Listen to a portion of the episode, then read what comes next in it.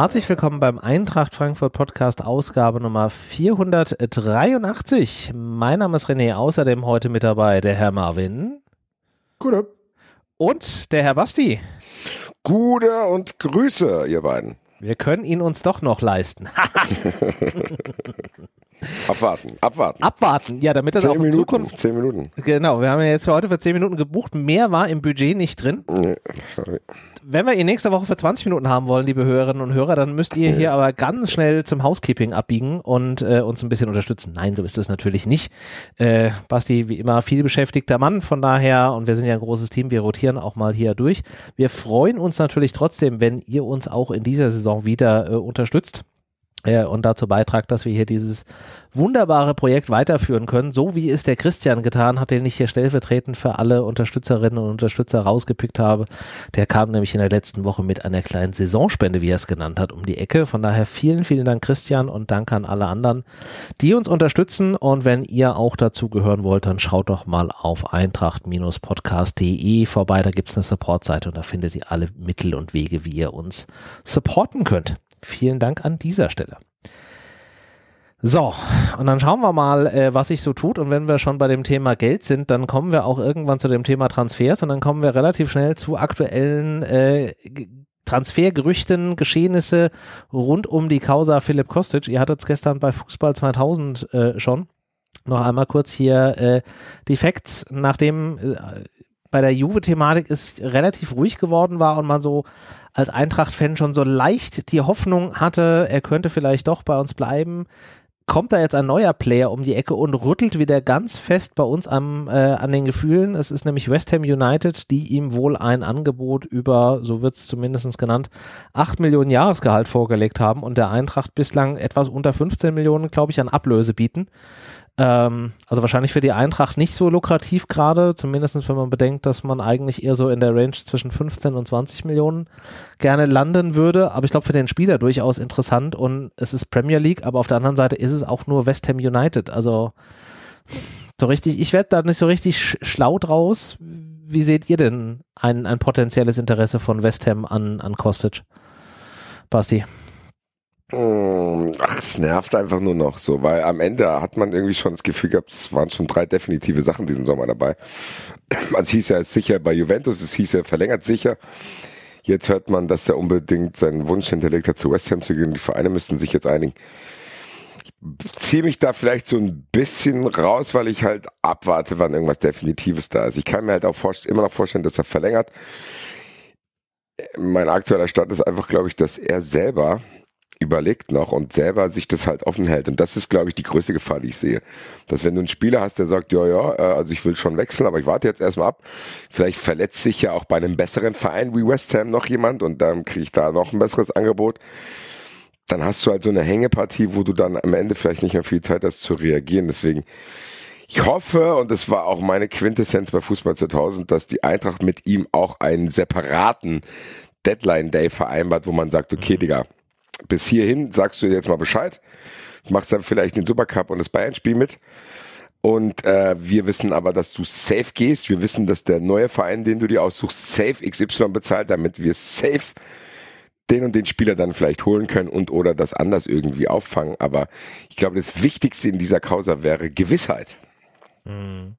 Ja, bin ich komplett bei dir. Mein Transferfenster sind noch gut fünf Wochen. Also das dauert noch eine ganze Zeit lang. Der Trainer braucht ja auch irgendwann mal eine klare Richtung. Zum einen, wie du gesagt hast, holt man jetzt noch einen Spieler oder muss ich mir jetzt über ein System Gedanken machen, was ich halt mit Spielern, die wir heute schon auf der Liste haben, irgendwie dann dahin bringen kann? Weil die Zeit der Testspiele ist jetzt auch rum. Am Montag starten die Pflichtspiele. Also irgendwann muss man jetzt halt auch mal anfangen und da halt auch die Klarheit haben, so wo wollen wir jetzt hin mit der, mit der Mannschaft, mit dem Kader, mit dem System. Also da hast du jetzt auch nicht mehr die vollen fünf Wochen Zeit eigentlich, ne? Ja, die Schwierigkeit, die ich halt darin einfach sehe, ist, dass, also was mich halt persönlich einfach belastet, ist die Tatsache, dass äh, mit West Ham kein absoluter Granatenclub hier angeklopft hat. Ich meine, wir haben es ja gesehen und das ist natürlich auch schon ein schönes Stadion und die, das ist, da ist auch ordentlich Atmosphäre drin. Das ist fast so gut wie bei uns, aber ich sag mal, von der Liga-Platzierung ist es halt jetzt schon nicht so, dass er seine Champions League-Träume da erfüllen könnte, sondern die spielen halt Conference League und also das triggert mich auf einer Ja. persönlichen Fanebene einfach. Äh, Bei allen anderen Vereinen, die im Champions League Niveau unterwegs gewesen wären, hätte ich gesagt, ja gut, dann ist es so. Es wäre auch gar kein Drama gewesen. Gehen wir mal davon aus, ähm, dass das Interesse von Juve ja wirklich ernsthaft war. Da hat ja jeder schon gedacht, hier, weißt du was, kein Drama, hat jahrelang gute Arbeit bei uns geleistet. Wäre ein cleaner Cut am, direkt am Saisonende der letzten Saison schon klar gewesen, hätte ich mich fast darüber gefreut, dass wir hier einen so cleanen Cut hinbekommen.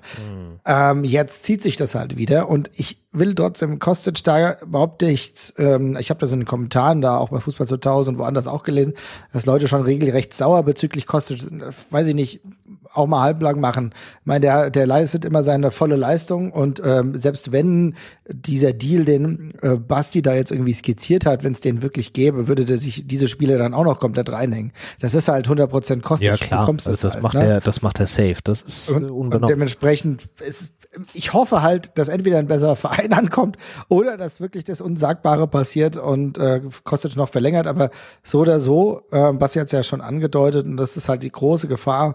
Ähm, am Ende äh, dieser Transferperiode kann halt echt noch alles passieren. Und das ist ja nicht nur auf der Kostic-Position so, sondern insbesondere auch bei der Innenverteidigung. Und in Dika, wenn sich irgendjemand bei Liverpool oder sonst irgendwo verletzt, dann äh, ist der Call, da ist er auf Schnellwahltaste und dann hast du plötzlich für Eintracht Frankfurt ein paar Probleme. Das ist die größte Gefahr, was du gerade gesagt hast, dass jetzt nicht Stand heute irgendwie äh, Gefährlichkeiten da sind, sondern dass die entstehen können. Ja, das kann in der Wochen ja passieren. Dann knickt irgendeiner um, dann sagen die, oh scheiße, wir haben keinen Innenverteidiger, der ist verletzt, lass mal schnell den Dicker holen. So, dann stehst du halt da und kannst nicht reagieren. Das ist halt unsäglich, dieser komplette äh, Deadline-Day, dieses, dieser Termin ist halt nervig. Wir hatten es ja letztes Jahr auch, als wir hier Sendungen gemacht haben und gesagt haben, so, ja, jetzt sind hier drei, vier Bundesligaspiele um, aber eigentlich fängt die Saison erst übermorgen an, weil wir dann wissen, was passiert. Und dann hat man auf Stürmer gewartet, dann kam Lamas und bla bla. Das heißt, das Gesicht deiner Mannschaft ändert sich einfach nach dem Saisonstart nochmal. Das ist schon sehr störend, weil du halt als Verein dann auch gar keine Planungssicherheit hast, weil du ja trotzdem den Spielern dann nicht immer sagen kannst, und das hat selbst Bayern mit Lewandowski nicht geschafft, zu sagen, ja, nee, du bleibst jetzt. Und Ja. es ist ja trotzdem ein Märchen, dieses Gelaber, nö, wir bleiben da hart. Ich glaube, da brauchst du beide. Brauchst Mhm. du beide und das hatten wir ja auch und das ist die einzige Angst, die ich bei Kostic nicht habe. Das sollte jetzt ein Verein wiederkommen wie Lazio, die dann zur Eintracht sagen, hier habt ihr 8,5 Millionen Euro. Dann sagt die Eintracht, ja ganz genau, ruf mal meine Mutter an, Alter. Äh, dass du dann sagst, äh, der hängt sich trotzdem voll rein und du hast jetzt hier keinen bocklos Profi, der irgendwie äh, hier rumstreikt. Aber ich glaube, es ist halt einfach maximal nervig für die sportliche Leitung, weil du hast, glaube ich, mit die größte Saison der Vereinsgeschichte zu planen und bist aber dann trotzdem davon abhängig, ob nicht irgendein großer Verein noch irgendwie aus irgendeiner Laune heraus oder aus irgendeiner Not heraus dir sehr, sehr wichtige Spieler wegkauft, weil, und nochmal, du musst ja dann auch noch Zeit haben zu reagieren. Wenn Kostic geht, ändert sich sehr, sehr viel. Das haben wir in jedem Spiel gesehen letzte Saison, wo er nicht da war. Ja, du musst halt eigentlich auch davon ausgehen, dass du die, die A-Alternative, die du vielleicht bislang geplant hättest, dann unter Umständen auch nicht mehr kriegst. B, fraglich ist und dann bleibt dir halt wieder nur so eine C-Alternative übrig und wie du schon sagst, es ist halt auch eine verdammt Darf ich kurz die wichtige Frage Saison. stellen? Darf ich kurz die Frage stellen? Würde es denn dann überhaupt eine Alternative geben? Weil, äh, also du setzt es jetzt so voraus. Ehrlich gesagt bin ich mir nicht hundertprozentig sicher, dass man auf dieser Position dann überhaupt nachfedern würde oder nachbuttern würde. Basti, siehst du, wie siehst denn du das? Denkst du, du würdest da noch jemanden holen oder gehst du eigentlich eher davon aus, dass es hier dann zu einer Systemumstellung käme? Also ich hoffe ehrlich gesagt, dass man ihn ersetzt. Weil du kannst ja nicht denken, okay, du gehst dann in eine Saison wie, als wenn Kostic sich jetzt plötzlich verletzt hätte, weil ich glaube, die Statik ändert sich, wenn er nicht da ist, schon krass und die potenziellen Ersatzspieler, die du für ihn hast, mit Haug oder Alidu, die garantieren dir nicht, dass die den auch nur im Ansatz auffangen. Ich weiß, dann gibt's immer wieder diesen äh, nervigen Ausspruch, ja, den kann man nicht alleine gesetz, ersetzen, das müssen wir im Verbund schaffen. Jo, Leute, das ist trotzdem nur ein Platz. Ja, du kannst halt leider nicht statt einem dann drei aufstellen und sagen, hier, fangt ihr das mal auf, ich spiele jetzt mit 14 Mann. Ich halte die Position für unglaublich wichtig, gerade, das ist das Allerschlimmste, gerade, weil wir jetzt endlich Leute hätten, die diese in die Mitte segelnden Bälle verwerten könnten, wo wir Ja, letzte Saison gedacht haben, oh, das ist stell halt das dir mal vor, da würde jemand stehen, stell dir mal vor, da würde jemand stehen. Wenn du das jetzt änderst, hast du gleichzeitig auch in der Champions League Saison, wo du gar nicht so viel Zeit vielleicht zum Trainieren hast, auch irgendwie ein System, wo du deine Spielweise änderst, wo es vielleicht mehr zentriert dann zur Sache geht und sonst irgendwas. Gleichzeitig aber auch einen großen Stamm an Spielern, die diese Spielweise mit Kostic und mit Dreierkette gewohnt sind. Ich sehe einfach die Gefahr, dass das nicht sicher genug ist, als dass man sagen könnte, okay, wenn Kostic geht, spielen wir jetzt Viererkette und bauen das vorne alles irgendwie anders zusammen. Klar, das kann man machen, klar, das ist eine Option, die es gibt, aber ich würde Bauchschmerzen haben, wenn man denken würde, das ist dann die einzige. Und ich sehe jetzt einen direkten Kostic-Ersatz, einen schnellen offensiven Linksfuß im Kader überhaupt nicht, muss ich sagen. Ja, das ist so. Aber das ist, äh, deswegen wollte ich das wissen, wie du das siehst oder auch René, wie du das siehst, weil gibt auch Leute, die sagen, nee, dann machen wir gar keinen Ersatz und ähm, gehen lieber auf eine komplette Systemumstellung. Ne? Aber gehen wir jetzt mal da so mit. Es würde einen Ersatz geben, dann hast du natürlich recht. René, müsste man tatsächlich relativ schnell schon jemanden verpflichten, der einigermaßen aus diesem Regal kommt. Das ist wirklich auch nur einigermaßen. Ja, und das ist halt die Frage, findest du den halt überhaupt? Und da glaube ich halt gerade nicht so richtig dran. Weil wer, wer wäre denn der, der gerüchtete Spieler, der da auf dem, auf dem Plan war? Ähm, also ich glaube, ganz heiß ist da in der Tat jetzt gerade nichts. Also nee, meine, deswegen. Wir wissen, wir wissen halt natürlich, dass äh, das einigermaßen Götze schon mal diese Rolle auch gespielt hat, ja, aber in einer anderen Liga, da wissen wir nicht, ob das dann genauso äh, gut performant ist. Das muss man überlegen ich sehe da jetzt ehrlich gesagt keinen. Da müsste dann müsste man tatsächlich jemanden ähm, aus dem Hut ziehen. Ich meine, Breckerloh war zwischenzeitlich mal von einer ganzen Weile mal kurz ein Thema. Ähm, der ist auch ein Linksaußenspieler, aber das weiß ich nicht, ob sich das irgendwie erhärtet hat. Ähm, aber ansonsten glaube ich, ist da niemand. Ich glaube auch nicht, dass es einer aus der aktuellen Gerüchteküche ist. Ich meine, viele Leute sagen, ja, mit Yilmaz hätte man einen eventuellen Ersatz gehabt, aber Leute, der ist halt Linksverteidiger. Nee, das ist Linksverteidiger, genau. Das glaube ich auch. Ja, das wäre dann, dann, wirklich für 4 4 Linksverteidiger hast du ja mit Lenz und Smolcic, hättest du ja im Prinzip schon welche. Also den brauchst du ja nicht, wenn du in dem System bleibst eigentlich. Das ist ja, ja. das Ding. Und ich meine, wir können ja später mal, wenn wir über Systeme reden, auch mal darüber sprechen, ob äh, man in, bei einer Viererkette dann überhaupt, da brauchst du trotzdem irgendeinen, der irgendwie die linke offensive Position besetzt. Also mhm. ich finde gerade, weil wir jetzt auf rechts dann Knauf haben, weil am Ende haben ja. wir sonst das, dasselbe Spiel, was wir immer hatten. Dann hast du irgendwie das Gefühl, oh, die Eintracht muss nur über rechts spielen wegen Knauf äh, und links kommt nichts hinterher. So wie wir es letzten Jahre hatten mit äh, Kostic und dann gefühlt 80 anderen Rechtsverteidigern, die halt das nicht ausgleichen konnten und dann so eine Disbalance drin hattest ich weiß nicht. Umso länger wir drüber sprechen, umso unglaublich ärgerlicher wäre es, wenn er geht, weil du einfach diese perfekte Statik mit Kostic und Knopf hättest. Ja. Daran kannst du alles andere austarieren und auch hinten irgendwie die Verteidiger für Stabilität sorgen lassen. Du kannst die Doppelsechs ein bisschen danach ausrichten. Du hast eine Offensive mehr Möglichkeiten, um den Gegner irgendwie vor schwierigere Aufgaben zu stellen. Es wäre ja. unglaublich ärgerlich, weil es halt eine Riesenbaustelle wäre, weiterhin. Ja, und der, was halt auch einfach ein extremer Vorteil wäre, wenn er bleibt, ist, du kannst halt das Grundsystem so stehen lassen. Das heißt, 80 Prozent von den Spielern, die da auf dem Feld stehen, kennen das System, kennen die Laufwege, haben das schon ein Jahr durch und du verstärkst es halt einfach punktuell. Wenn du da jetzt einen kompletten Cut machst und sagst, wir gehen jetzt auf eine Viererkette und was weiß ich wie, dann fängst du ja komplett wieder bei, naja, nicht bei null, aber halt bei 20 bis 30 Prozent irgendwie an. Hm, hm. Das ja. ist, glaube ich, auch wichtig für Neuzugänge, Leute. So, zu denken, äh, gerade jemand wie Götze, Moani, Alario, wenn die genau in so ein Konstrukt reinkommen, wo dann halt selbst Boré und Lindström denen schon mal irgendwie sagen könnten, ja, ja, hier so und so. Ja, es erhöht halt dann Klatsch, auch auf diese... Klatschen lassen, steiler Pfeil und so, also. Es erhöht halt dann auch wieder, finde ich, so ein bisschen dann wahrscheinlich medial oder von den Erwartungen her den Druck eben auf diese Neuzugänge. Ich meine, Glasner hat ja gesagt in einem, in einem der Interviews in, ich weiß nicht, ob es letzte oder vorletzte Woche war, äh, Götze muss so ein Spiel nicht alleine machen, weil er halt einfach in ein Konstrukt hinkommt, wo eine gewisse Stabilität da ist, wo eine gewisse Erfahrung da ist.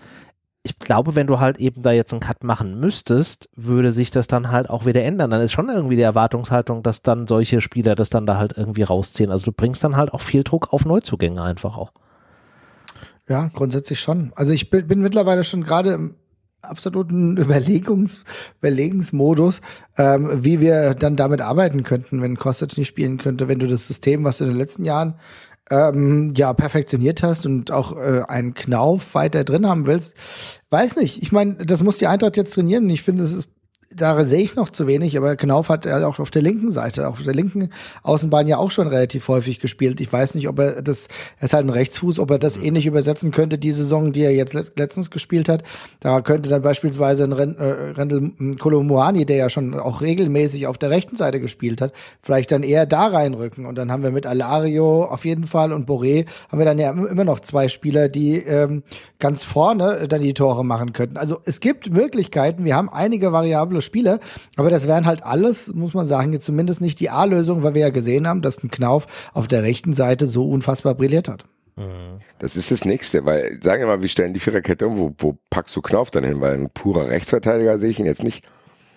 Nee. So, er ist ja auch im Endeffekt mhm. so dann eher ein Offensiver. Ja, und definitiv.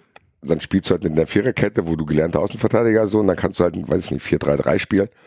Das ist halt alles sehr zentrumslastig. Ich weiß nicht. Ich finde, dass die Eintracht wirklich, und das wird sie machen, viel, viel äh, daran setzen sollte, ihn zu halten. Weil ich glaube einfach, dass das diese Mannschaft, die wie Marvin Gott sei Dank nochmal richtig zusammengefasst hat, trotzdem wesentlich flexibler ist als letztes Jahr.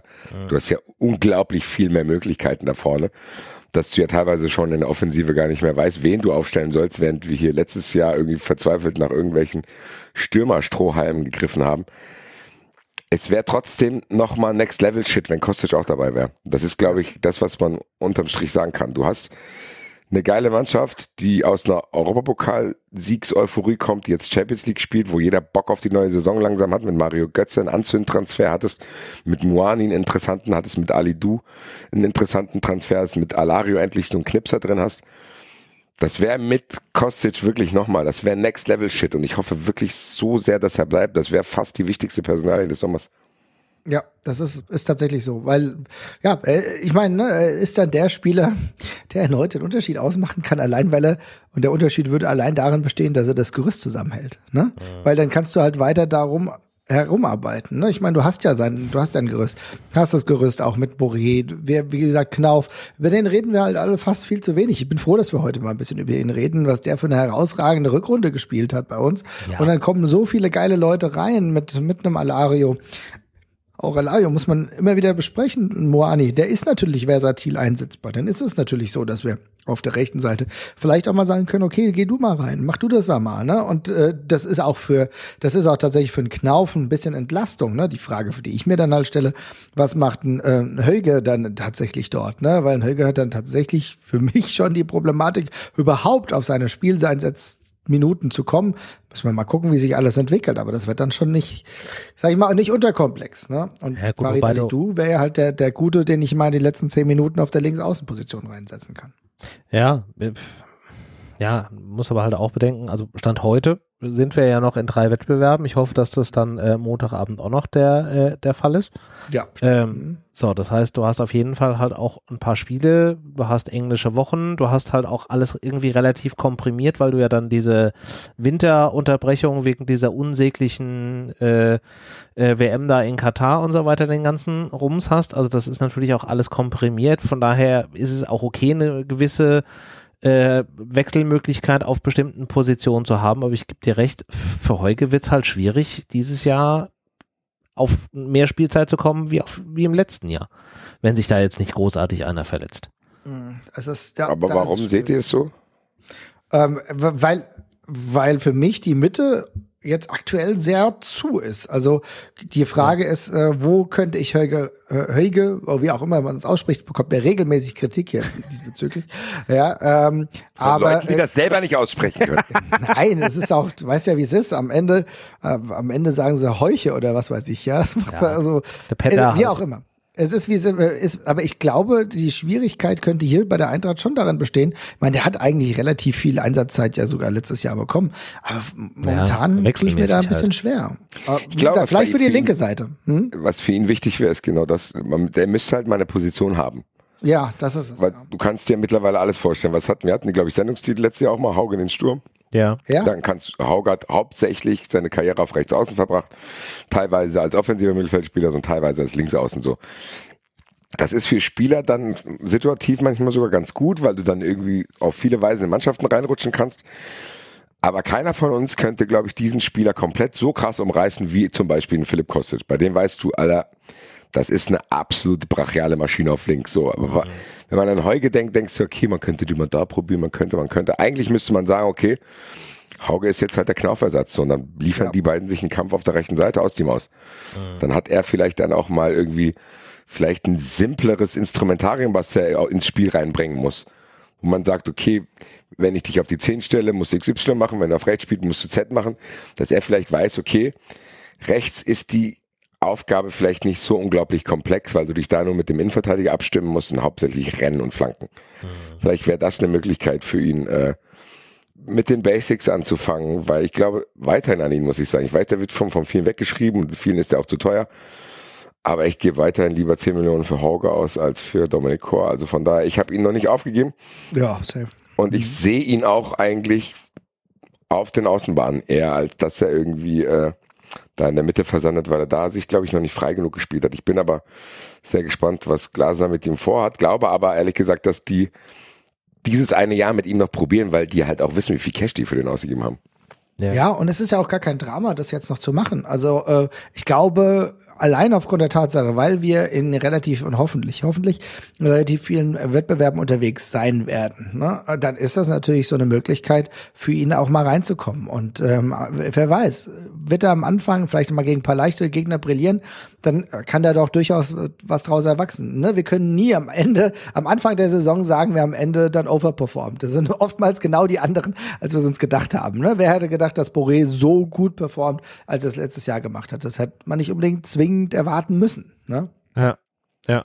Aber ich finde den Punkt, den Basti gerade hatte, wichtig, dass man vielleicht auch dem Spieler mal klar sagt, so pass auf, das ist unser, unser Plan, wenn das funktioniert, dann ist, bist du tendenziell eher auf der Person Mhm. oder auf der Position, weil es stimmt natürlich, was Basti sagt, dass wenn man ihn eingewechselt hat, in sehr vielen Fällen das dann halt mal im Sturm, mal in der Offensive, mal auf rechts, mal auf links. Also es war halt immer so ein bisschen, ja, äh, sehr wechselhaft. Dann kannst du dich natürlich als Spieler da auch nicht so richtig drauf einstellen, so okay, auch im Training, wo muss ich mich denn jetzt drauf vorbereiten? Was sind jetzt so die Skills, an denen ich arbeiten muss?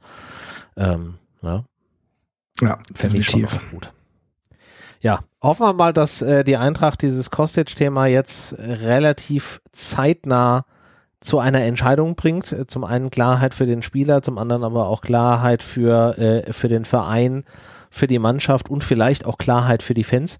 Ähm, ich könnte diesen Wechsel zu West Ham auf der einen Seite verstehen, weil es wahrscheinlich die letzte oder eine der letzten Möglichkeiten ist, in so eine Premier League und in diese Gehaltssphären da irgendwie reinzurutschen. Auf der anderen Seite verstehe ich halt nicht, dass es dann West Ham ist und ich denke bei West Ham auch immer direkt an diese Querelen, die wir da mit Haller hatten und diese ganze Thematik mit äh, nicht zahlen und so weiter. Also so richtig zufrieden wäre ich Ja damit. gut, das, das kann auch nicht sein. So, also nach dieser Geschichte, wenn die West Ham hier nochmal anrufen, die Eintracht da eh den Stress hat und dann, ich glaube sogar, dass nicht mal die ganzen Haller Millionen geflossen sind. Die sind auch nicht geflossen. Da sind am Ende irgendwie 10 Millionen irgendwo versandet. Ja, Da, das geht ja. da sitzen Also, wahrscheinlich Freunde, heute noch irgendwie zwei Leute sagen, in, in West Ham und lachen sich irgendwie scheckig über nee, die Nummer. also, das funktioniert nicht mehr. Also da würde ich ganz zu denen sagen, so Cash. Ja, aber direkt Sorry. Vorkasse. Ja, eben, genau. Du, das ist wie wenn, ja genau, du bist halt bei dem Online-Anbieter jetzt gesperrt, Genau. nur noch Vorauszahlung. Vorauszahlung oder hier PayPal-Käuferschutz. Also wenn ihr Darfst nicht nicht mehr zahlt, kriegen wir die. Ware Du zurück. kannst Ganz nix Darfst nicht mehr, mehr hier West Rechnung Ham, zahlen. nix mehr Klarna, Alter. ja, Keine Rechnung mehr, sofort Vorkasse. genau. genau so. Ja. Oder ihr müsst halt irgendwie einen Pfand da lassen oder sowas, weiß ich nicht. Kriegen die Schlüssel Aber auch zum schon Stadion in- oder so. Haben auch schon einen Sendungstitel gefunden, ne? Nix mehr klar, ne? ja. Haben wir, gibt's nicht bei denen? Wer hat denn bei denen auf links außen gespielt gegen uns? Wer war das nochmal? Ähm, ja, da habe ich auch geguckt. Also die haben so im Mittelfeld äh, eigentlich auf links keinen. Die haben also in der Offensivabteilung diesen Ben Rama, der spielt auf links außen. Wobei den haben ja, die halt im letzten Jahr auch für 25 Millionen gekauft. Also ich weiß, und der ist halt auch ein Ticken jünger, da weiß ich nicht, ob Kostic da wirklich dann die, die Nummer eins wäre. auf Ja, lass doch den, Position. dann sollen wir halt dann sollen auch Tauschen. tauschen mit uns. Ja, irgendwas Neues. Ja, oder äh, was halt auch sein kann, die haben ja Cresswell als linken Verteidiger, der sich ja auch sehr gerne in die Offensive einschaltet. Der ist jetzt, weiß ich nicht, 32, 33 und jetzt auch nicht der schnellste. Das wären so die zwei Optionen, die ich sehe. Ansonsten weiß ich halt auch nicht so richtig, wo er da in den Kader gerade so richtig reinpassen soll. Gut, ja. Also, ich meine, zuletzt hat ja sogar auch äh, Michael Antonio da öfter mal gespielt, ja, und da war er auch nicht so ganz so glücklich auf dieser Position. Ähm, ja, ich bin, Ja. bin würde ein äh, Konstrukt für einen jüngeren Spieler durchaus mit mir reden lassen, aber ehrlich gesagt will ich das einfach nicht. Die sollen einfach die. Klappe halten, sollen einfach aufhören und sollen uns mal machen lassen. Ja. Was soll das mit West Ham? Was haben wir die ganze Zeit mit West Ham? Reicht doch jetzt. Wir haben jetzt genug. Wir haben gegen die, wir haben die besiegt, wir sind gegen die weitergekommen. Äh, die haben uns einmal äh, ein bisschen an den Popo gefasst wegen Aller. So, jetzt reicht's aber auch mal. Es will nichts mehr mit denen zu tun haben. Sollen mal Ja, die aber ich will dich auch nicht zusätzlich beunruhigen, aber die haben auch noch Tuta, äh, So und noch irgendjemand auf der Liste. Also von daher. Ja, ich hab's gelesen, ja, ja. Ja, Äh, mein, mein, mein Gott, die stehen wahrscheinlich auch bei anderen. Boré wollen sie auch noch haben. Man muss es halt auch mal realistisch sehen, ja. Also, das, ja, realistisch Ach ja, ist es, wenn die genug Geld haben, ist es ja ist leider alles ja, realistisch, glaube weil die glaub ich, halt, am Ende. glaub ich halt gar nicht, dass sie das haben. das weiß ich nicht. Nee, glaube ich, glaube ich nicht so wirklich. Also ich könnte es nicht so richtig nachvollziehen, aber schauen wir mal, hoffen wir mal, dass die Eintracht da relativ schnell klaren, klaren Tisch macht und äh, das gleiche wäre dann auch für das Thema mit Endika, mit Milan. Da ist es mir persönlich gesehen ein bisschen zu ruhig bei der ganzen Thematik. Das sorgt bei mir immer für Unruhe, wenn so Gerüchte irgendwie auftauchen. Milan jetzt auch wahrscheinlich kein absolut unattraktiver Verein. Und dann ist das so sehr ruhig. Hm, Ja, da ist es halt, bisschen- aber da, da musst du wahrscheinlich eine sehr unruhige, eine sehr unruhige ähm, Tage oder sehr unruhige Tage verbringen, weil so viele Gerüchte wie die ganze Zeit irgendwie aufquellen und dann sind nach zwei Tagen keine Gerüchte mehr. Äh, dann musst du sehr unruhig schlafen, wenn du dann davon nichts mehr hörst. Ja, gut, Das habe ich letztens, ich habe gestern was über Trapp gelesen oder irgend sowas. Ne? Ja, ben, Benfica und wer war der andere, der da irgendwie angeblich antrabt? Ja. Also, Also deswegen, ne, wenn du Hashtag SGE bei Twitter anguckst, dann musst du ja gut, aber auch da gibt's ja immer noch realistische und unrealistische äh, Geschichten. So, ne? We'll never know. We never know. Ja. Schauen wir mal, hoffen wir mal, dass die Eintracht da relativ schnell jetzt. Am Ende ist es auch der falsche Tag, glaube ich, heute hier, um noch ausführlicher darüber zu sprechen, weil es ist äh, leider, leider, leider noch sehr, sehr lange und es kann noch sehr, sehr viel passieren und am Ende werden noch Baustellen aufgemacht, von denen wir jetzt noch gar nichts wissen oder oder auch nicht, keine Ahnung. Ja. Ich glaube aber, dass wir so zuversichtlich wie noch nie sein können, dass die Eintracht zumindest Argumente auf ihrer Seite hat, Oh ja. Spielern zu sagen, ey, so unglaublich schlecht würde es dir nicht gehen, wenn du jetzt hier bei der Eintracht bleibst. Du musst jetzt hier keine Doppelsechs mit Johannes Flum bilden und spielst dann irgendwie um Platz 11 mit, sondern hier, Bruder, du spielst vor dieser Kulisse Champions League. Ich glaube schon, dass das auch dem einen oder anderen Spieler bewusst ist und dass man Ja. vielleicht nicht so viele Spieler verliert, wie wir vielleicht ohne den Europapokalsieg verloren hätten. Ja, ja, das ist, das ist komplett richtig. Die Ausgangslage für solche Diskussionen ist besser denn je und äh, hoffen wir mal, dass sie gut genutzt wird. So, dann kommen wir jetzt mal ein bisschen zu diesem Thema, mit dem wir uns heute ja primär beschäftigen wollen, nämlich das Thema der Aufstellung. Ich würde jetzt gerne mit euch folgendes Gedankenexperiment äh, machen. Ihr seid für die nächsten, was auch immer, wie lange Minuten Cheftrainer der Eintracht. Und ich würde jetzt gerne von euch wissen, nicht was ist die Aufstellung für das erste Pflichtspiel, sondern was ist mittelfristig, sagen wir mal so Richtung 10., 11., 12. Spieltag die Aufstellung, auf die ihr hinarbeiten wollt, die ihr gerne zu dem Zeitpunkt habt. Ich überlasse es euch, ob ihr komplett mit dem Kader geht, der heute da ist, oder da auch schon sagt, hm, ich gehe davon aus, dass der und der Spieler raus ist und stelle deswegen folgendermaßen auf. Aber ich hätte jetzt gerne mal so eure Wunschaufstellung für so perspektivisch Spieltag 10 bis 12. Irgendwie sowas diese Richtung. Freiwillige vor, sonst pick ich mir einen von euch beiden raus. Machen wir jetzt jeder einzeln seine Aufstellung oder gehen wir Position für Position einmal alle? Also weißt du, was ich meine? Sag ich jetzt meine ganze Aufstellung. Du sagst jetzt deine ganze Aufstellung. Yes. Kann ich Okay, Trapp ist bei mir im Tor. Das- Egal, was für neue Gerüchte da auftauchen. Very obvious, yes. Tuta ist mein Abwehrchef. Also den ich spiele stellst ich du, spiel alte System. Ich spiele du 3-4-3. spielst 3-4-3. Okay, das heißt Tuta in der Mitte. Tuta in der Mitte, Indika links, Ndika auf links. Jetzt wird schon spannend. rechts. Du gehst mit Ongone rechts. Okay. Ja. Ja. Links Kostic. ah ja, Basti gibt nicht auf, okay. nee, auf keinen Fall. Ja. Rechts. So, so Jak, nein, äh, rechts so. Jakic Mitte. So Jakic in der Mitte, rechts Knauf. Okay. Ich habe zu viele Spieler hier. Der Kader ist zu groß. Dann Götze auf der 10 Ja. und Alario und Moani im Schuh. Alario und Mojani. ne. Okay. Mhm. So, lass mich das mal hier fertig knicken. Das heißt, bei dir ist Lindström, Boré, die sind gone. Ja, wenn du mich zwingst, elf Spieler aufzustellen, habe ich vorhin ja schon. Äh, Ja, ist halt ein ich bisschen schwierig. Wir haben halt nicht mehr Plätze. Also, Mhm. Ja, ist so ein bisschen aber die Schwierigkeit Ich sag dabei. jetzt nicht, dass ich mir auch nicht vorstellen könnte, dass halt dann da vorne äh, Kamada oder Lindström oder Boré auch noch irgendwo mit rein schlüpfen. Aber das wäre jetzt mal so meine erste Elf. Gut. Bei mir ist es 352. ja, jetzt machen, wir, machen, wir, machen, Sie mal, machen Sie mal langsam hier. Ich muss ja jetzt erstmal hier. Was machst du? Zeichnest du das? Ich, ja, natürlich schreibe ich das da auf. Das muss doch eigentlich schon. Das müssen wir doch äh, dann wiederfinden, den Kram. Natürlich. So, Reset. So, jetzt. Ja, also 352, darauf wird es hinauslaufen. Ja. Also logischerweise klar Trapp, Tor, Ja. Tuta, Ndika und Touré. Tuta, Ndika und Touré. Also du gehst auch langfristig gesehen eher mit Touré. Ah. Okay. Einfach mal. Mhm. Genau. Dann ähm, defensiven Mittelfeld Götze und so. Götze im defensiven. Ja, ja, ja. Ja, Okay. ja mal abwarten. Spann Genau. Spannend. Ja, äh, links Kostic, klar. Ähm. So. Ja, Kostic. einziger offensiver Mittelfeldspieler ist Lindström. Rechts natürlich Knauf. Ja.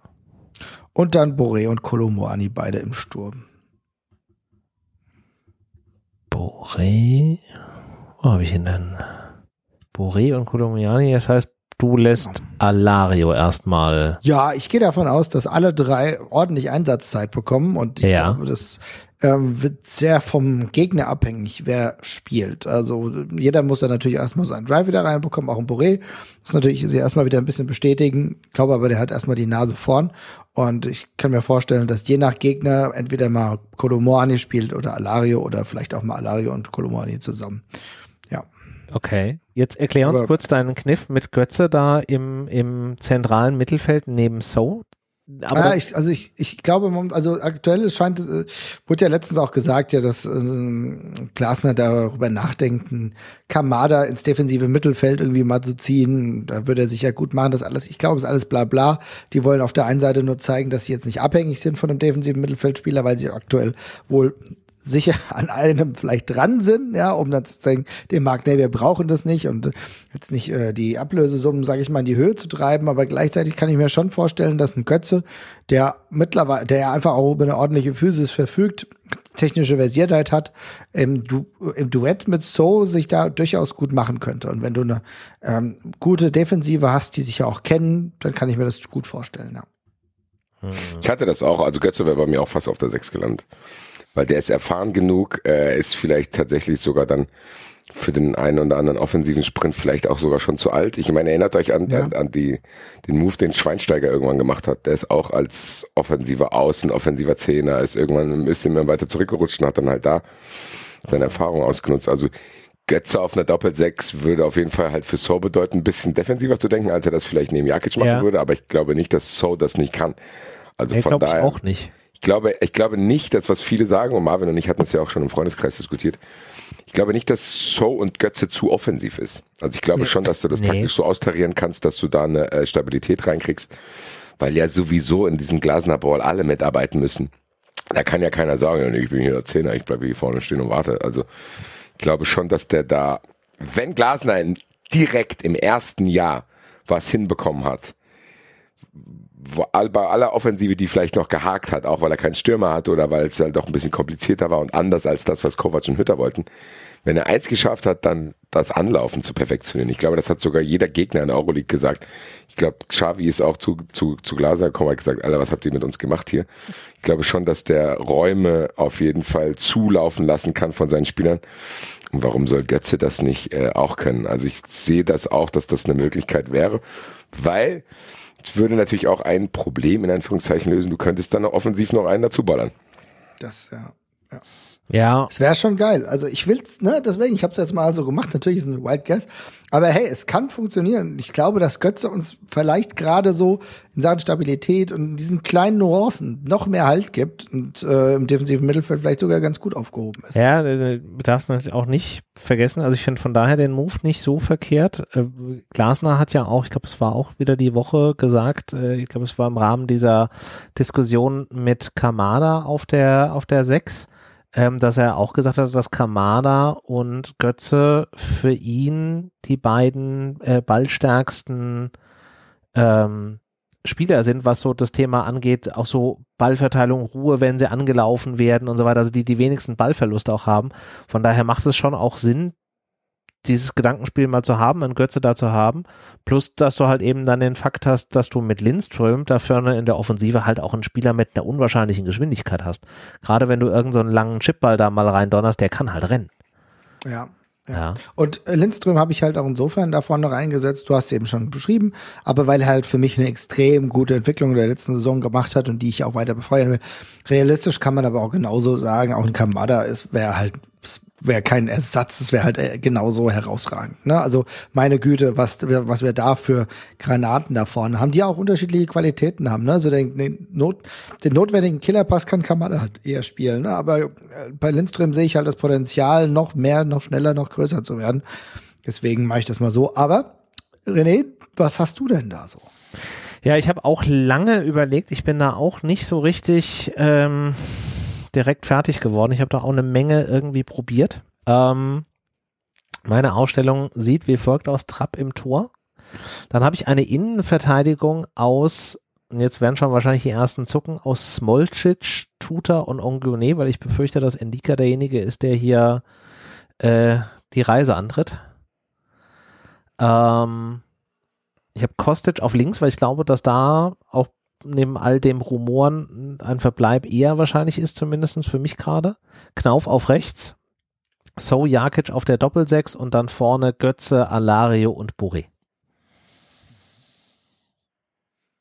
Klar, kann ich Zeigt ehrlich gesagt unsere äh, unsere Aufstellung zeigen, wie variabel die Eintracht werden könnte, wenn wirklich jetzt nicht mehr 1000 Spieler weg. Ja, bis auf Kostic. Den, das, sie zeigt halt auch, egal wie, wir haben alle Kostic da. Bleiben ja, alle in dem System und wir haben alle mit Kostic geplant. Aber genau, aber es bleiben alle, du hast, du hast einen wichtigen Punkt angesprochen, alle bleiben in dem System. Ja. Und ich habe ja immer wieder, äh, ja, Viererkette, jetzt wäre doch die Zeit für Viererkette. Und da will ich jetzt mal zu euch oder will mit euch darüber sprechen, weil ehrlich gesagt, ich sehe es nicht so hundertprozentig, nee. weil für mich ich würde Viererkette nicht.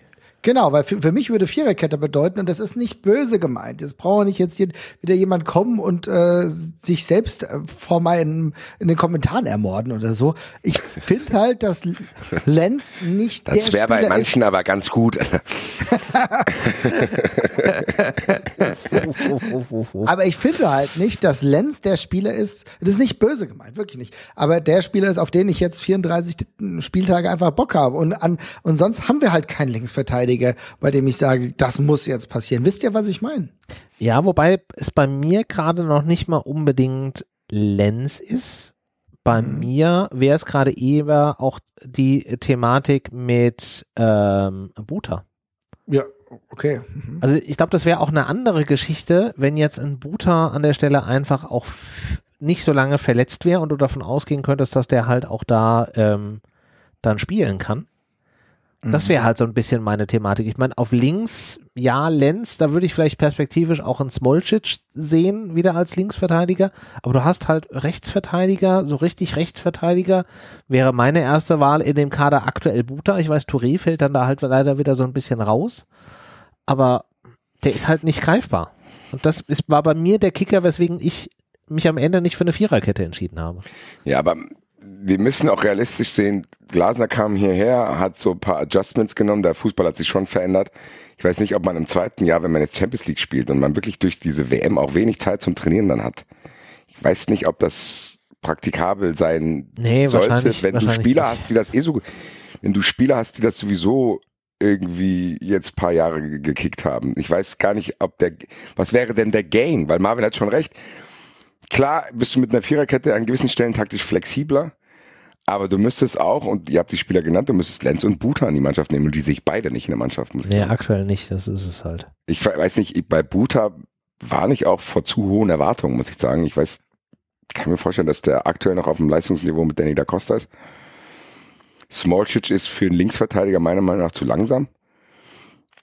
Und du hast halt diese Bretter-Innenverteidiger. Also ich sehe schon, wenn Indika bleiben würde, Tuta, Indika und Guene ist schon eine geile Innenverteidigung, muss man schon sagen. Mhm. Und du hast ja da schon auch irgendwie äh, Hintier setzen müssen. Das dürfen wir äh, bei allem Bromborium drumherum nicht vergessen, dass das sportlich auch echt ein Verlust ist, der finanziell überhaupt nicht ersetzt wurde.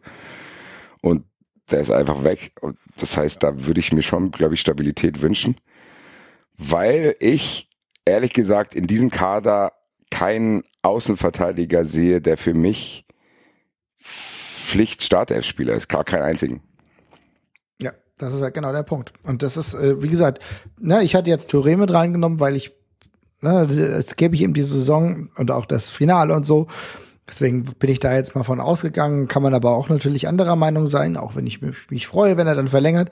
Aber ansonsten ist es von den Außenspielern halt einfach tricky. Und dann bin ich in der Innenverteidigung sowohl, natürlich, du hast Ongene angesprochen, auch Smolcic, aber gerade die Jungs, die wir da aktuell haben, halt sind wir wesentlich safer. Und da passiert weniger, habe ich das Gefühl. Ich habe halt auch das Gefühl, dass wir dann dadurch mehr Unterschiedsspieler aufstellen können. Du hast Knauf und Kostic dann halt in der Mannschaft, ohne dass du irgendwie jetzt dann da sagen musst, okay, du musst die Seite doppelt besetzen. Ich ich sehe halt keinen, ich war nochmal sagen, ich sehe keinen Außenverteidiger bei uns, der offensive Power entwickeln könnte. Kein, nee, das sehe ich überhaupt nicht. nicht. Nee. Ich sehe das nicht. Ich sehe das als, als Möglichkeit, wenn du halt Gegner hast, wo du sagst, okay, wir wollen aus einer stabilen Defensive rausspielen, dann kannst du es schon mal machen. Dass du sagst irgendwie, weiß ich nicht, stellst zwei defensive Sechser plus Viererkette, dass du irgendwie das da hinten dich kriegst, wenn du irgendwie mit langen Bällen operieren willst, aber ich sehe jetzt weder Buter noch Lenz irgendwie über die Seite hin und her rennen und gleichzeitig ihre Defensivaufgaben erledigen, plus offensiv gefährlich zu sein. Weil das für die Spieler auch überfordernd ist, glaube ich. Ich glaube einfach, dass du halt mit Knauf und Kostic so zwei Maschinen hast, die unglaublich schnell sind, aber trotzdem auch nach hinten arbeiten. Hm. Dass es schwierig sein wird, eine Umstellung zu rechtfertigen. Und eine Viererkette mit Kostic und Knauf zu spielen, das wäre dann halt, glaube ich, ein bisschen zu viel Harakiri. Hm. Ja, das glaube ich auch. Und ehrlich gesagt muss man auch sagen, dass die meisten, also wenn ich das richtig in Erinnerung habe, weil ich weiß, dass gegen den Lask haben die ja beispielsweise auch nicht diese Viererkette probiert. Ne? Haben sie auch mit der Dreierkette im, ja. im, Testspiel gespielt. Und das ist halt auch, also es sieht ja jetzt nicht ganz so viel danach aus, als würde ich jetzt zwingend auf Viererkette umstellen. Und dann lassen wir es halt mal so, wie wir es die ganze Zeit eh wollten. Und dann ist es vielleicht gar nicht so schlecht, weil dann bist du halt wesentlich besser und sicherer aufgestellt. Mhm. Und dann hast du auch den natürlich sportlich richtigen Verlust, äh, was die ja vollkommen sk richtig skizziert hat mit äh, Hinti, ähm, da auch wieder einigermaßen aufgefangen. Ja. Auch wenn es finanziell natürlich krass was reinreißt. Hm. Ja, Machen wir es doch so. Also ich glaube, in der Innenverteidigung, beziehungsweise in der Verteidigung, dass wir weiter mit der Dreierkette äh, agieren. Ja, ich halte es für am, am wahrscheinlichsten einfach gerade. Ja. Ja, wie, Bas, wie Basti schon gesagt hat, es ist halt auch ein schlechtes Jahr, das zu machen. Du hast eine gewisse Statik da heute schon drin. Äh, da jetzt auf Biegen und Brechen, da jetzt irgendwie agieren. Nee. Das heißt ja nicht, dass man das nicht ab und zu spielen kann. Also ich bleib da, wir haben die Diskussion jetzt hier schon seit Jahren. Ja. Eine Profimannschaft muss auch in der Lage sein, ja. eine Viererkette spielen zu können, falls das irgendwie das Personal oder der Gegner das mal erfordert. Hm. Aber ja. es gibt ja trotzdem irgendwelche Grundbasisprinzipien, die du in deinem Spiel hast und die sind, glaube ich, einfach in den letzten Jahren so verfestigt, als ich sehe halt auch, also ich sehe keinen Nachteil in dem System. Es ist jetzt auch nicht, dass man sagt, boah, die Eintracht spielt so ein altbackenes System. Es gibt schon viele moderne Mannschaften, die mit drei Innenverteidigern spielen und sich ja. den Rest halt variabel gestalten. Also es ist jetzt nicht so, dass man denkt, okay, die Eintracht muss ja jetzt mal einen Schritt in die Zukunft machen, sondern es geht halt beides. Und ich glaube, dieses 3-4-3 ist momentan sowieso ganz gut und der Eintracht läuft es gut von der Hand. Also ich, ich sehe darin eher eine unnötige Baustelle, die die letzten Jahre immer auch abgebrochen wurde, ehrlich gesagt. Hm, ja, erstens das und zweitens ist es mir jetzt persönlich. Und Hasebe ist auch noch da, Leute. können wir gar ja. nicht machen. Also, was los? Ja, stimmt. Aber ehrlich gesagt wäre es mir auch vollkommen latte, ob Leute darin irgendwie ein System sehen, das veraltet ist, solange es für uns erfolgreich ist. Ne? Also Eben. ich meine, meine Güte. Ey. Und es ist eine Saison, in der wirklich viel passieren kann und da brauchst du ein bisschen Stabilität. Mhm. Ja, also gibt keine Veränderung da hinten. Und wir spielen noch mit einem Torhüter. Überraschend. Ja, auf jeden Fall. Naja, Total, total überraschend.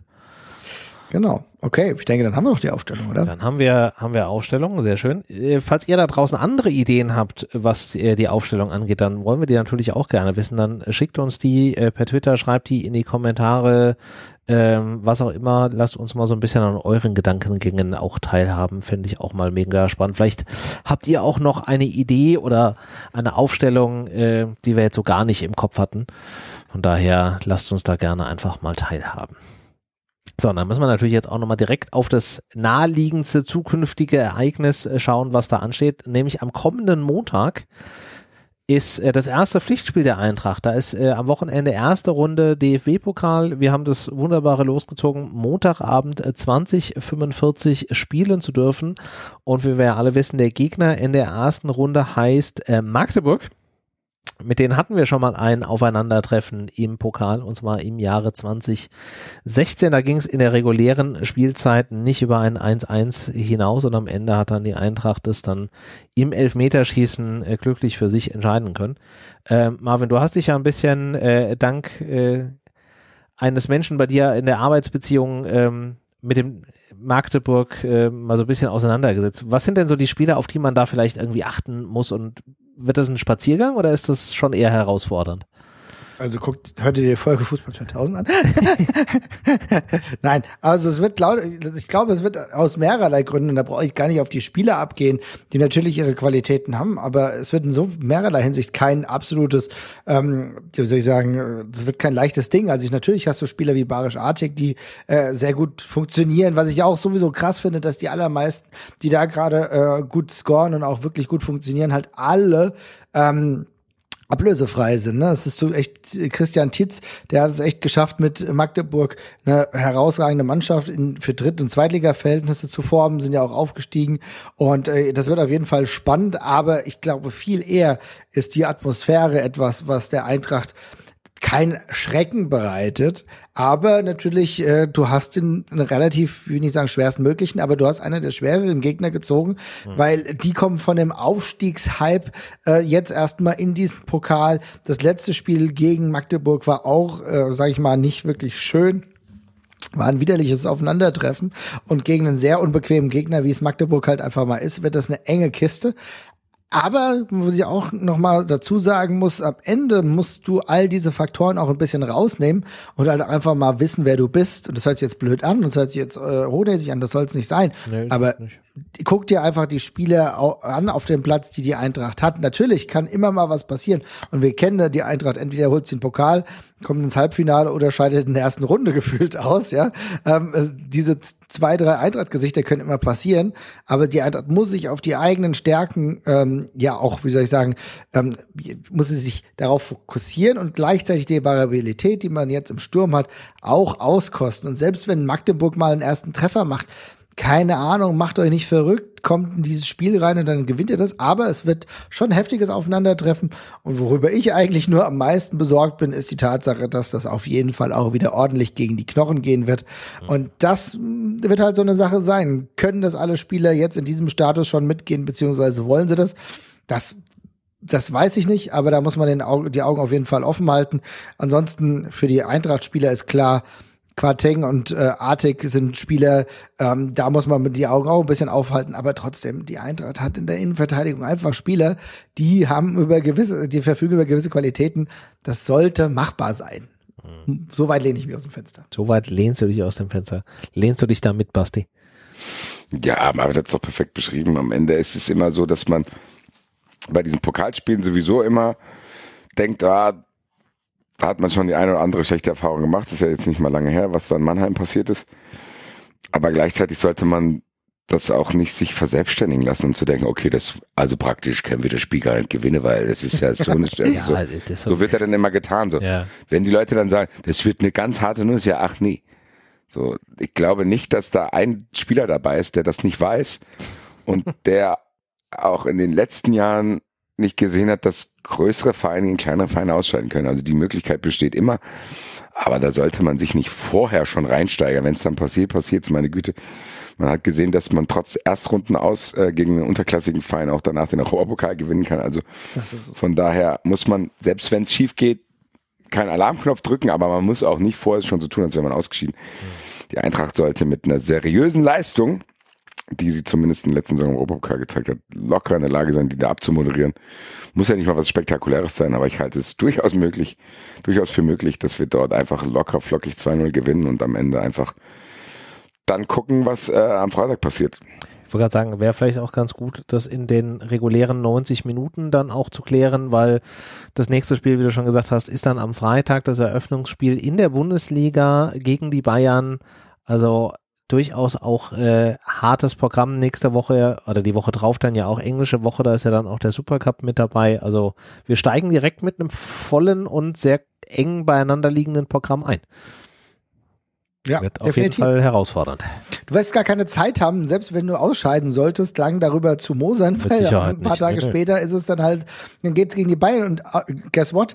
Das, wenn wir gegen Magdeburg aus irgendeinem Grund ausscheiden sollten, äh, dann ist das Spiel gegen die Bayern auch wieder komplett, selbst dann ist es komplett offen. Ja, klar. Dann, äh, das ist halt das Ding. Ich meine, die nächsten Wochen werden komplett wild. Du kannst komplett wilde Ergebnisse haben, weil niemand, kein Team wirklich gerade gefestigt ist. Ne, das ist das eine. Ja. Ähm, je- gerade bei den Bayern kann auch jetzt nach sau viel passieren. Wir können natürlich auch mal stolpern. Ähm, aber es kann auch einfach sein, dass die Eintracht einfach die nächste Woche komplett durchregiert. Ja, ich sehe das auch unabhängig davon. Also es ist ja genau das. Es wird am Ende trotzdem wichtig sein. Vielleicht ist es sogar gar nicht so schlecht, dass wir da nicht irgendeinen so einen Lumpengegner aus der fünften Liga haben, wo du Ja. gar keine, äh, Keine, keine Spannung drin hast, weil da wo du ja auch nichts ablesen kannst oder als Spieler dich selber nicht so messen kannst, dass du irgendwie gespiegelt bekommst, wie Ja. weit du eventuell bist, so, sondern du, das ist schon Wettkampffußball jetzt. Und das ist, wie Marvin es beschrieben hat, auch eine unangenehme Atmosphäre. Die werden auch richtig Bock haben, die werden Bock haben, uns zu ärgern und die haben weniger zu verlieren als wir. Gleichzeitig ist es für die Eintracht trotzdem auch äh, eine Möglichkeit, sich gerade nach diesem ausgefallenen Test gegen Ajax Amsterdam ja vor dem Bayern-Spiel Wettkampfhärte abzuholen, auch ohne wichtig. dass hier ja. komplett der Verlauf der ganzen Saison auf dem Spiel steht. Also eigentlich ist alles easy, finde ich. Das klingt dann nach einem schönen Schlusswort, würde ich sagen, für die heutige Sendung. Auf jeden Fall. Können wir, können wir so machen. Ich habe jetzt so ein bisschen Angst vor dem Hertha-Fanclub. Nee, was war das? Nicht Hertha-Fanclub. Hansa Rostock hast du vorhin reingeschickt, ne? Was? Die, Ja, ja aus dem Bus da, ja. ja, ja, aus dem Bus. Ja, es werden auch jetzt, äh, werden wieder ähm, absurde Zeichen in den nächsten Wochen gesendet werden. Äh, wir werden wieder viele Fußballfans auch aus Leipzig sehen. Also die, die neue Saison bringt nicht nur gute Seiten. Ja, ist leider, das ist leider auch richtig. Aber jetzt lass uns hier nicht die Stimmung verhageln. Ich glaube, wir haben jetzt alles erstmal auf den Tisch gepackt, was es jetzt rund um die aktuellen Geschehnisse äh, Kostic zu sagen gibt. Wir haben uns mit äh, unserem Erstrundengegner im DFB-Pokal Magdeburg auseinandergesetzt. Wir haben mal so ein bisschen Aufstellung äh, gespielt. Ich glaube, damit ist so alles, was wir zum jetzigen Stand in dieser Saisonvorbereitung oder kurz vor dem ersten Pflichtspiel ähm, behandeln können, äh, von uns behandelt worden. Und dann gehen wir mal in die nächsten Wochen rein und werden uns in der nächsten Woche dann darüber unterhalten, wie das Spiel gegen Magdeburg ausgegangen ist, was das vielleicht bedeutet oder auch nicht bedeutet für das daraufkommende Spiel gegen die Bayern und uns auch gedanklich schon mal so ein bisschen auf den Supercup gegen äh, Real einstimmen können, der ja, wie ich vorhin gelesen habe, auch im Free TV bei RTL jetzt zu sehen ist. Also für alle, die jetzt vor lauter Frust ihr Datsen-Abo äh, gekündigt haben, haben trotzdem eine Möglichkeit, den Supercup zu sehen. Ist doch auch schon mal eine gute Nachricht. Ich würde sagen, wir machen damit dann äh, den Sack zu für diese Woche. Wir danken euch da draußen fürs Zuhören. Schreibt uns Kommentare mit eurer Aufstellung und dann hören wir uns in der nächsten Woche in gewohnter Art und Weise wieder. Bis dahin, macht's gut.